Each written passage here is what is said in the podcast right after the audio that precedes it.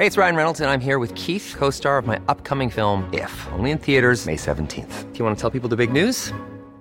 All right, I'll do. Sign up now and you'll get unlimited for $15 a month in six months of Paramount Plus Essential Plan on us. Mintmobile.com slash switch.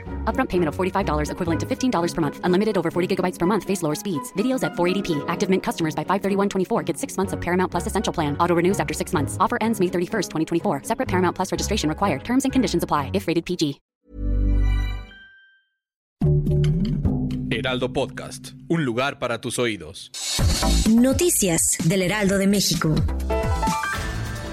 Durante la mañanera, el presidente Andrés Manuel López Obrador anunció que Tatiana Cloutier dejará de ser la titular de la Secretaría de Economía. Al respecto, el mandatario informó que recibió un escrito de Cloutier en donde le comunicó que desea retirarse del gobierno, no de la lucha. Señaló que para este viernes presentarán al nuevo titular de la Secretaría de Economía y aseguró que el motivo de la dimisión de Cloutier fue por motivos personales.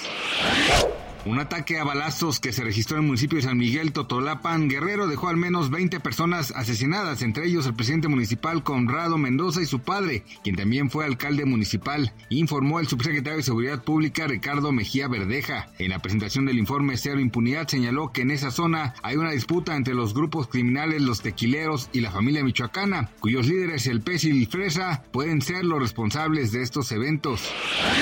El Banco Mundial dio a conocer que la pandemia empujó a 70 millones de personas a la pobreza extrema en 2020, el mayor aumento en un año desde que comenzó el monitoreo de la pobreza global en 1990. El organismo internacional estimó que había 719 millones de personas en pobreza extrema en el mundo en 2020, a los cuales ahora se sumaron 70 millones que dejó la pandemia y subsisten con 2.15 dólares, monto aproximado de 43.23 pesos al día.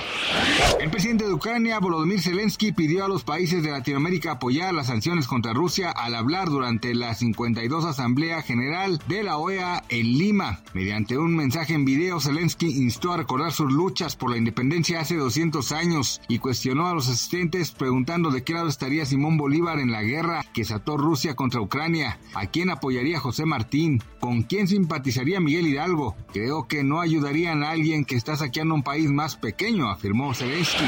Gracias por escucharnos, les informó José Alberto Noticias del Heraldo de México.